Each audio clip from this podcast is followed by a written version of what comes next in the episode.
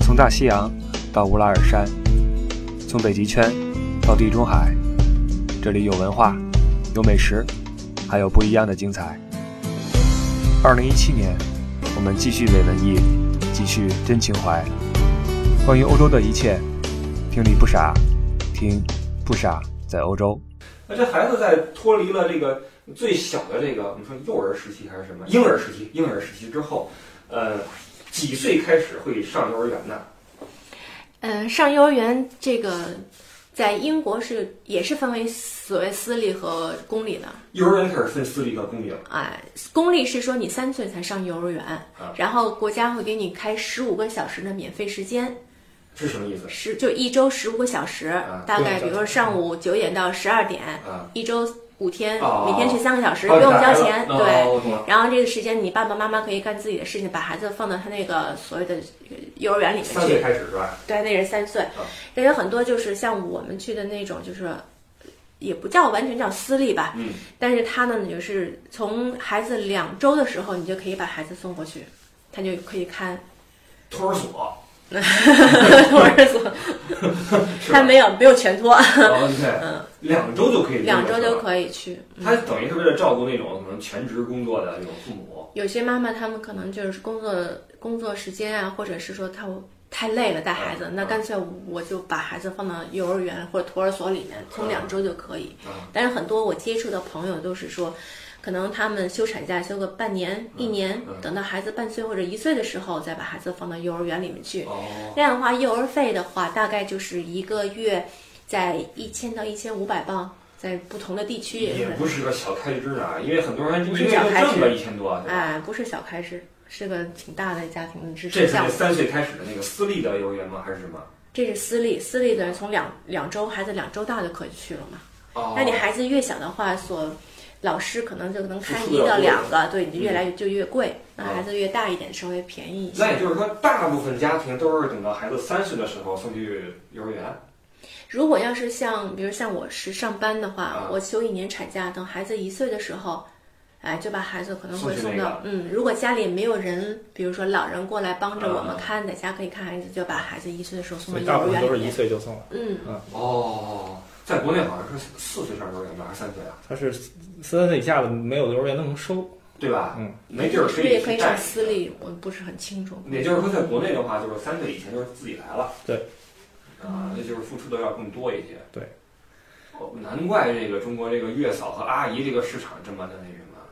呃，对，还有还有父母的市场， 因为国内基本上都有家人，所以就对有家人就可以老一慢慢辈儿带来老一辈慢儿慢来带，对，因为咱们都上国国内幼儿园哈、英国的幼儿园要给孩子一些什么技能呢？比如说三岁去了之后，咱们就说三岁开始吧。嗯，像像我女儿伊利，她去幼儿园就是，嗯，主要以玩儿为主，嗯，从玩儿里面学，可能也就这样。所谓咱们听上好听点儿，就是在玩儿里面学。嗯玩儿呢，就是包括唱歌、跳舞这个东西，而是就是让你自己画画，嗯，所以他们叫 messy play，越乱越好。咱们自己在家里就觉得，哎呦，不能把家里弄脏了。那会儿幼儿园没关系，经穿常上回一来些，对，啊，经常一回家衣服就花了，嗯全是颜料我的天全是染料，要不就是沙子，啊对，玩儿沙，子，玩儿泥土，啊！要不就是泥巴，嗯。怎么乱怎么 来，这就是咱们小学时候干的事儿。爬泥坡儿了。对，嗯，你觉得这个对婴幼儿的育儿理念上有什么区别吗？这个中国和英国之间，或者说他们西方社会对待小孩儿的态度？ 我觉得西方更多在于你让培养你独立性。啊，从一岁多的时候，你去幼儿园，他就让你自己吃饭，哦，嗯，自己鼓励自己拿拿那个叉子、拿勺子自己吃饭。你要是吃不进去呢，一岁的时候老师会喂你，嗯，但你大了的话，呃，就没人喂你了。你要吃不饱，你不会拿，你就饿着肚子饿呗着了。嗯，哦，是这样的，等于很小就开始学习这些自主的技能了。包括呃教你怎么上厕所，怎么用小马桶，对这，都是他在们固定的一个培训课程。在三岁以前，你在升大班的时候，你要完成这个换尿布啊，就不不用尿布了，要自己会上厕所啊。嗯啊，可能咱们国内的话，就特别早就不要尿布这一说法，可能一夜男就说我们不要尿布，这个尿不湿不好，捂着屁股。我的天哪！但英国就是说，也是顺其自然，这孩子到该到时候他不愿意带了，啊我们就鼓励你，嗯，就嗯嗯帮助你协助家庭，然后把那尿布给摘掉，然后三岁就一律都不要了。然后就上了那个大班儿去。三岁就已经在起码在如厕方面就没有问题。我记得我小时候在幼儿园，我还拉过裤兜子呢。 那这个 这生理控制不了 啊，我是我当时那个忘了脱内裤，我是疏忽了，然后完事儿之后，我发现他内裤儿没脱了，然后老师给洗屁股。对的，嗯，老师也不容易。关于这方面还有什么要补充的吗？你爸爸说的比较少，是不是迫于妈妈在场？那个没怎么说。不太好意思嗯有有说点是吧有点压力是吧？呃有什么要补充的吗？呃，对，在那边养孩子，咱们俩你也真搬半天是 吧？嗯，对，在那边其实主要是靠自己吧，就是嗯、父母可毕竟是没法帮那么多，但是其实我我的感觉就是，父母两个人带挺好的，嗯嗯，因为有助于培养孩子跟爸妈的这个关系，嗯哈对吧？嗯，因为不像如果是爷爷奶奶带、姥姥姥爷带呢，孩子以后就有可能会跟爸妈不亲，嗯所以现我当时我们俩有一段时间是就我们两个人带伊利嗯在英国，然后平时每天上幼儿园非常规律，到周末呢我们就带着他出去玩啊，然后上课啊，嗯所以那段时间我们就非常和谐，家庭关系就非常好。所以，所以我觉得辛苦是嗯辛苦辛苦一是儿一点儿，嗯，。对。但是就我觉得，但是如对果于没孩到子走投无这个路啊，就我觉得就 也不是，就是我觉得对于就这个还是嗯孩子的作息时间上，嗯那个可能两个人这个已经成规律了，对于孩子成长的作息时间上还是有一定保障的，是吧？ ，OK。呃，那以后伊利上学的话，会是会上公立的学校，小学还是私立的呀？我们现在给他考虑的是去公立学校，嗯，因为大部分人去的也都是公立学校，对吧？对，私立学校，首先你经济上嗯要能负担，对吧？然后呃，还有一些其他需要考虑，对在住的位置啊，基本上就是在英国是这样，在英国上小学之后，他一个学年是有三个学期，嗯，它不像咱们这块儿一年两个学期，他们是三个学期。然后呢，一个学期大概私立是在三千到，就是小学这个学前班儿一年级这个，嗯一个学期大概是在四千四千英镑左右吧，一年就是一万多，一万最起码一万二吧，一万以上，一万二以上。嗯十万人民币。还是税后，嗯嗯，对对，所以这个要考虑一下这个家里的经济条件，对尤其是你有两个孩子以上，你不能说送一个 那后妈给送一个不管另外一个的也不好，对，而且是越来越贵，因为你年纪轻是一万二，嗯，等你到了六七岁嗯，一个学期就涨到六七千，这样你一年起码得两万英镑，一个小孩儿，两万英镑还只是学费。你假期的时候，对呀你还要跟着那你些要出去玩儿呀土豪同学们出去滑雪去看比、骑 个马，啊对对对，就有这种问题，所以一个小孩儿如果上私立的话，一年起码得三万三万三万嗯英吧。镑，三万英镑，那也就是说，你挣的话，起码你得挣个六六六七万吧？六七万还是税后，对呀、对，这才能将将够两个小孩儿。而六七万的税后，在英国已经算是高薪了吧？呃，绝对是高薪。伦敦的平均工资差不多一年是四万到五万英镑，哦税后税前哦，税前。对，这是这是伦敦，伦敦是英国收入最高最的地方高的，如果是平均到全英国，基本上一年是两万三、两万四那。也就是说，这个在私立里边儿上课的都是什么道明寺、花泽类那玩意儿？呃，是有钱人其实还是挺多 的。还有就是，就是家里面真的是特别注重孩子的教育问题，砸锅卖铁我把孩子送去。哎呦我天，那就是那谁了，山菜了，是，就是这样。确实都被鄙视，被对那个对对 对，每天都有《流星花园》在私校里上演。我们明白了，这是零花二这么火。就是这么回事儿。但是他英国因为很讲究呃血统的，所以你如果上了私校，你以后就是这个标签儿，你就可以带一辈子。哦以后哪怕你上找工作的时候，啊他都会直接刨回你小学、中学哪。儿如果你是上了私校，啊，别人就会对你刮目相看。因为这样，在英国的话，私校确实是名副其实，也对不是说它是它有说好中坏这样啊的私校有好，啊但一个就是我们说不错的私校，嗯确实它是在这个孩子的教育方面，它会付出跟公校会不一不太一样。比如说在这个礼仪方面的教育，哦，呃，你吃饭应该怎么样吃，嗯穿衣服怎么样穿，校服都是已经讲究，啊啊然后以英国前那戴么多帽绅子，士怎么来的呀？对是全是私校培养出来的，明白了然后他怎们么这形些成一个兴国民趣，性的一个嗯。一个状态？对，那个兴趣班的话，他们也会就是，比如说女孩子学个跳舞、芭蕾舞啊，啊然后马术啊，啊，就这种比较绅士或者那种教育，嗯，明白了。可可能钱确实说那个钱花的也有也有一些道理吧，就贵的也有贵的道理。嗯，那如果我说我把孩子送去呃公立学校，因为我可能没那么多钱啊，嗯但是我通过周末让孩子去报骑马班儿，去报什么滑雪班儿去，我用这个方式来弥补。呃，还是不太一样，因为我觉得小孩儿主要是还是一个环境对他影响很大。嗯你在私校里，你周围都是这样的小孩儿，对，对啊，嗯你就你就会受到好的影响耳。濡目染的。对，如果你要是只是，对吧？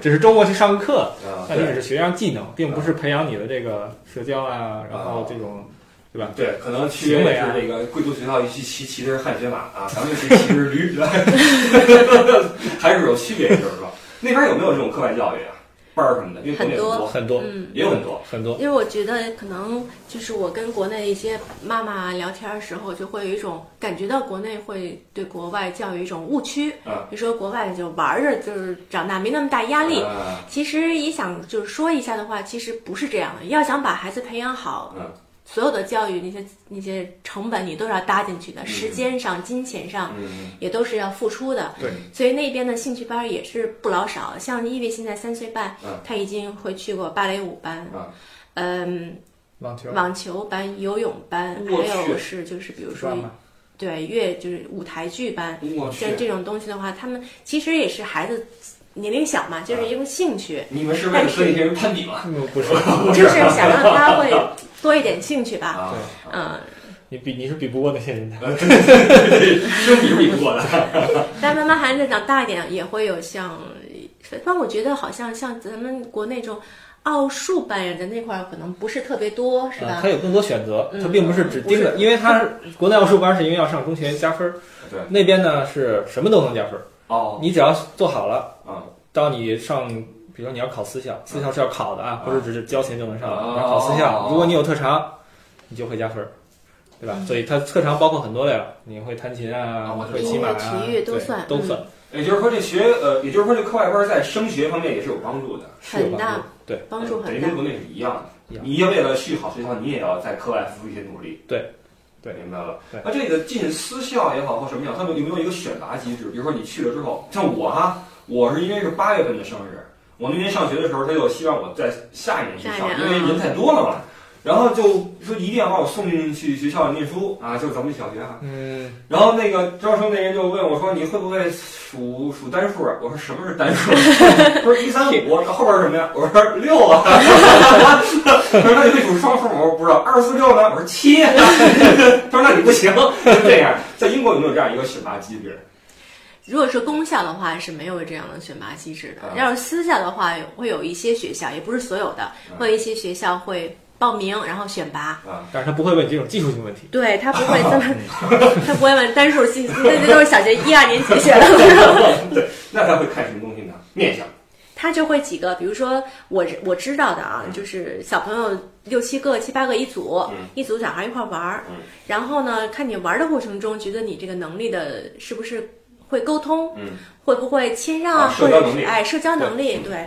还有一个就是可能会一对一的，嗯呃，这个学校校长跟你聊天儿，嗯这最简单，你叫什么名字啊？几岁啦？看你这个状态。看是会吧不会表达自己看你当时是不是能够很自信的去表达自己。哦啊，这个如果说你没有选上，也不是说你孩子有什么缺陷，那绝对不是的，只是嗯说那天孩子可能不在状态。啊是嗯嗯，还有这么一个，就是在最基础的时候是这样选拔的。嗯那年龄再大一点，比如说所谓七加，就是七岁的时候。会有一个选拔考试，考试你可以从公那校样考到私校去啊，还有一个十一加，可啊能在五六年级的时候一个考试，那种选拔考试是有技术性的，我感比觉如吧你阅读啊，英语阅读能力啊，啊然后嗯，数学能力啊啊，嗯，会有考试。我感觉英国这种大考啊，不比中国少。可哦能有有一个误区，就是觉得外国考试少，啊它是它没有期末考试，啊你一个学期完了就完了，啊这是没有。但是你到了比如说六七岁，嗯， 11岁时候。它有它中间有几次大考，有点类似于咱们的中考、高考似的。对，它的这种大考比咱们要多。他们这大考评分是单从这考试来评，还是加上你的平时的分数呀嗯，没有平时分数， ？OK，就是那一锤子啊。对哦，那也得好好准备。所以压力蛮大。而且每个学校是不一样的。啊你你要我要报这个学校，是这个学校自己出题，啊你来这学校考一次啊，交点钱啊。没考上，你还可以去另外一个学校考。 OK 哦所以它没有那种就是一考定终身那种制度，我明白了，它就是我懂了，我懂了。你这没考上，你可以去那个考，嗯对吧？你所总以有我在我接触有那种妈妈孩子是五年级，五年级他们是要考初中就要做准备，不是像咱们这种六年级毕业考试，他们嗯是从五年级就开始考了。嗯呃，也是很辛苦，嗯，带着孩子今天考这个学校，明天考那个学校，嗯，很辛苦，很忙碌，嗯嗯，那个吉姆，啊你知道哈？嗯吉姆在跟我做节目的时候，他说他最后考试考了两个 A 一个 B 嘛，嗯然后我说你这成绩算不错了，对吧？嗯我说那你考这么好，这个进了 Warwick，嗯，呃，付出了很多嘛。他说，呃也就是游戏没有玩那么多， 这话是真假的这这个我不知道。他中学的时候我还没去英国，啊哈？呃，但是我感觉在英国，你要是想考好大学，肯定是要努力的，啊肯定不是玩上去的。 ，OK，嗯，是不是这样？就是在我觉得西方这个教育是你玩儿是可以的，你不会因为玩儿就把这一辈子误了。嗯但你要想混好，嗯你也要从小就要跟上是的，啊，这是家长包括你父母的一些理念啊，是的也要配套才行。对，你的态度是非常重要哎的，就是对于学习的态度。呃，对，也就是说，鸡窝里边儿是不太可能飞出金凤凰的。呃，看你这鸡怎么养。这个这个有点商榷，因为像这种就是社会的这个从低层向高层的流动性哈，啊，我觉得英国其实做的还是不错的。啊就是如果你是一个属于比较贫穷的家庭，你如果想上想往社会上层流动啊，它的通道其实是有的。啊它是向你敞开。像那种英国虽然私校是要交钱，但是它还有一种学校叫嗯 grammar school、嗯语法学校，啊哈这种学校是不用交钱，但是也算重点，是考进去的，哦，这就是纯考。哦，所以如果你要是学习好的话，你是有机会进入这种学校。那这种学校里边儿岂不会都是我们华裔的子弟人？呃，华裔和印度裔也是很多的。啊哈，对，这不得不说，在外边印度人是很厉害的，他们是非常非常注重教育的。呃，印度人确实很用功，我认为是比是比中国人还要夸张。哦，对对所以这个也就是说，这中国学生们也许并不是世界上最苦的学生。那我见过那种印度有一个妈妈，我认识的是，为了让孩子学习，家里不安装电视，就没有电哦视，嗯哇，有的就是一摞书架看书嗯，啊，我要说的就是，我感觉就我现在接触的啊，就是英国虽然教育接触教育还不是很多，但是耳濡目染也能感觉出，英国好像教育不是说注重你数理化有多强啊，在基础教育里，它特别注重阅读啊，就是一定要鼓励你孩子从小就要看书，嗯，自己要从四岁的时候就要会读，他会教你怎么样发音，怎么样认字嘛。嗯？啊，就每天都要回家，不一定每天都有写的作业，但每天都要拿回家一本书，你要阅读完之后， OK 第二天还回去。哦，这个确实是个好习惯。从小培养，这个这个教育方面的这些理念还是有点意思哈。嗯那我现在找出一些问题来哈，这个网友们提的一些问题，刚才就回答了一个，说是公立私立的这个呃问题，包括你们这个伊比以后还准备送回国来念书吗？呃，怎么说呢？目前没有这个打算了。嗯，呃，因为英国那边的小学是不能请假的。哦，呃，他因为你如果我们上公立的话，等于用纳税人的钱来教育你，对所以他规定你是不可以请假。哦你请假了，纳税人的钱就被浪费了。对，你如果请假一天要罚六十磅。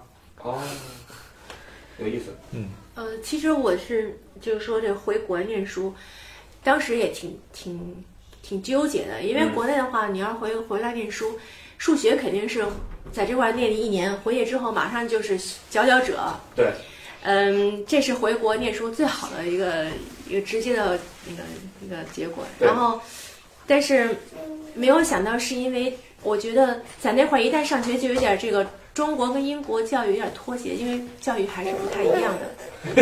伊比不占了， 没事儿没事儿，玩会儿，一会儿可以剪下去，没事儿，嗯没关系没关系，没关系。因为你先上外边玩会儿行吗？我们在录音，马上就出去了。不要。哎待会儿待会儿待会儿待会儿待会儿，那你别说话好吗？因为也快差不多了。怎么会摘掉？你不要说话好吗？也就是说，在国内你们让孩子念书是为了国内的教育质量。对，在国内要是你要真是想这个考考出成绩的话，嗯不可否认，国内还是一等一的厉害。啊，嗯，但是在国外的话，他就可能不是那么注重那个学习成绩，对，他可能更注重的是你自身的一那个学习习惯。我寄给啊，我知道了。那个第一个好奇啊，因为觉得我们这个话筒觉得好玩，他不明白这是什么东西。被人听见啊。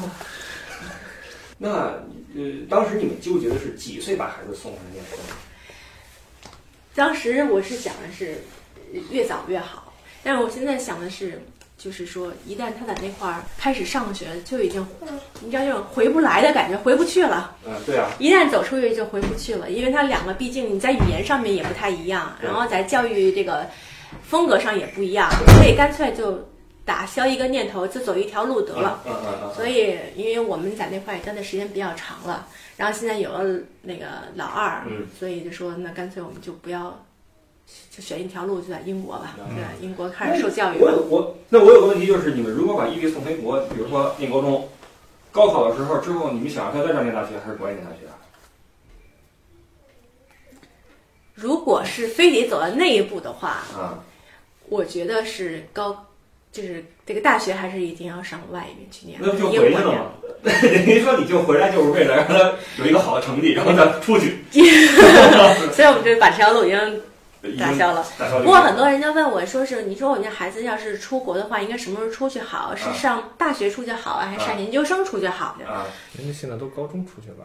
中学呃对，就高中出去，那我我们那会儿就差不多，比如说五六年以前或者十年以前那会儿，我以前不知道，然后发现那个跟这边上大学的孩子和那边上大学的孩子，我发现还是在国外这个大学教育是很注重的嗯，他们可能在尤其是在英国接触的啊，越小的年级玩的越多，真正特别用力、特别那个玩命需要学习的时候，咱们说非得要磕头磕头那会儿是到上了高中上大学那会儿是真的是要命。嗯，对，嗯，国外大学其实是挺越往后越严格，对，咱嗯们这儿可是反过来了。进大学之后，反 正轻松了。哎对啊，对对现在不知道是不是还是这样哈对。嗯，好，呃，请教欧美妈妈真的如传闻所说，一个人带孩子毫无压力吗？我觉得但是带孩子的方式方法不太一样，嗯，他们会更多的利用好工具，是吧？对，嗯，比如说，呃，我我那天看一个是像我自己亲身感的感觉也是，现在带两个孩子就要充分利用家里的家里的各种洗衣机、烘干机，啊，你不用你这个孩子换洗衣服，你就不用手搓了，就直接放进去了。啊然后该用尿布用尿布，什么你们弄尿介的洗啊来洗去的是吧？？嗯然后做饭也是有现成的，比如烤啊箱、微波炉啊食物，也有老人会说微波炉健康不这个这个不太健康对孩子啊，我也不管了，反啊正充分的利用这些现有的这些工具来对加快提高自己的生活质量也对啊好，或者是加快生活质速度也行，嗯，这样的话才是对，现在这叫智能生态家居。还有一个就是，大家都说这个是不是，尤其传德国，说已经不用微波炉了，全面都废弃微波炉，什么只用烤箱，瞎掰。嗯没有这么没有啊，都在用微波炉啊嗯，都在用微波炉，这个不用去信啊。在国外生孩子是不是就可以有身份或者长居权？这个要分国家。我首先问个问题啊，嗯两位现在的身份是什么身份我们俩现在都是中国护照， ？OK 但是是有英国永英国的绿卡。 OK，嗯那这样的话，你们在英国生的孩子，这个孩子的国籍是怎么弄？是这样的，如果我们在没拿绿卡之前啊生的孩子，只能是中国籍，啊这是我们家老大的状态，啊所以他现在是中国护照。啊在我老二是在我们俩拿了绿卡之后生的，啊！他只能是英国籍。哦，对，所以英国是这样子，就是说，如果你是拿了绿卡，就是必须是英国籍，你们得选，没得选。哪怕我们俩是中国人，生出孩子是必须英国籍。你们这等于还一家生出了两国孩子来。对啊，嗯一个家庭两个制度，啊 对。但是，一些移民国家，像我知道美国啊啊、澳大利亚啊，落地就是那个如果孩子在他的领土上收生土长，上啊就是他的国籍。啊哈，英国不是这样子，呃，也不知道以后美国会不会改啊？美国现在已经把那个啊也也有 可能，亲根的这事儿啊对，哎有可能。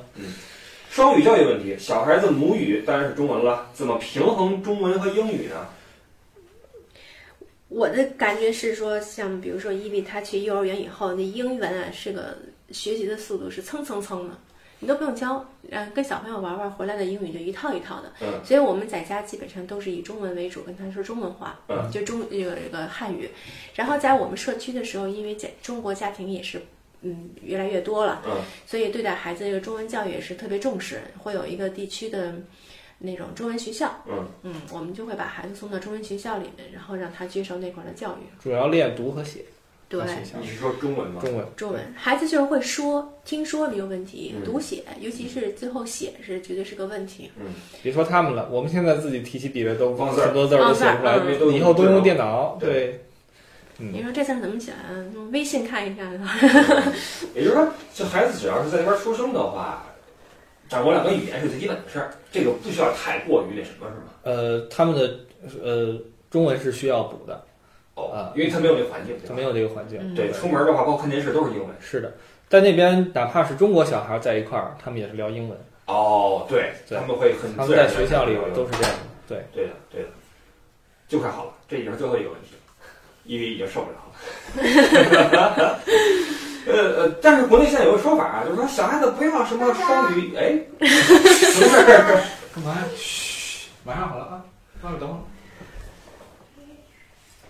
现在有这么一个说法，就是小孩子不要用双语一起来灌输，造成什么分裂啊， 怎么着，就是脑子就坏了，怎么着有这种说法，说给了太多语言，他不知道了。啊？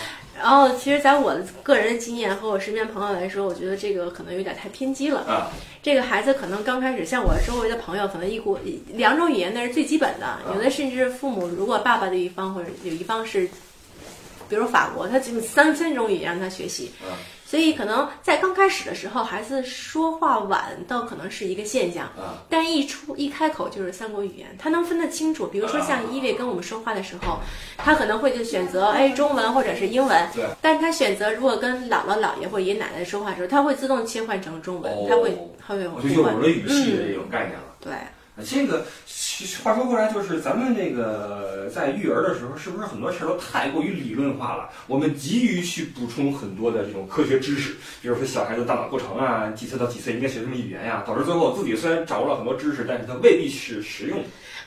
这这个现在你打开微信就有好多这种信息。对，有时候像我看着的压力比较大，啊因为我觉得孩子呢，他的发展都是特个性化的。对，你看那些东西就觉得，哎呦，我们家孩子是不是这个脑子有点问题啊？啊 就是哎呦，一看人家孩子怎么都就一种，咱们习惯比较。嗯，说我们家孩子这个年龄到三岁的时候会写字了嗯，那、我们家孩子好像不会拿笔呢，你就会觉得有压力感。 所以我说了，嗯后来我就觉得在放放轻松点儿呗，嗯你看那些东西可能是一个参考，还是根据对自己孩子来吧。对，嗯所以这个回忆一下咱们当时长大的时候，八十年代初期，对吧？那不也带大了吗？那时候有什么呀？没什么理论是吧？ 没理论知识啊， 嗯野着长呗，对吧？没什么可玩的，一把屎一把尿，实际上也带大了。所以我，当然这话我说是没有权威性的，因为我没小孩儿。我想请你给我一个结论，这也是今天最后一个问题：养孩子是不是不必要那么理论化？理论为基础，啊实践还是靠 真认本知质。啊，我们毛主席的这个 实践是简直这个唯一标准。好，你说来说去还是我们这个毛主席的这个厉害，好吧？现在的情况是，这个伊利的爸爸已经带伊利去去洗手间了。那么这个我就在这儿做个咱们今天节目的这个收尾吧。要不说吗？嗯，没什么要补充。如果还有什么需要问的或聊的话，暂时我也想不到了，嗯，想到咱们再再聊。好吧？嗯，那就非常感谢伊利的爸爸妈妈今天的配合，呃，这个不容易啊！你们带着两个孩子过来，一会儿这个一会儿那个，挤出一小时来跟我聊期节目，非常的感谢。呃，希望能够就是大家听个乐呵也行，有点儿如果大家这个有个有个这个这个有点用的东西，那就更好了。肯定会有的，因为很多的爸爸妈妈们想知道国外的孩子们是怎么长大的，好吧？那就非常感谢啊各位的听众朋友，如果我们一切正常的话呢，下周日我们会上线我们的下一期节目，感谢您今天的收听，我是一部长线下互动，请您多多使用这个爱心上，那非常感谢，我们下周日再见，拜拜。谢谢。嗯。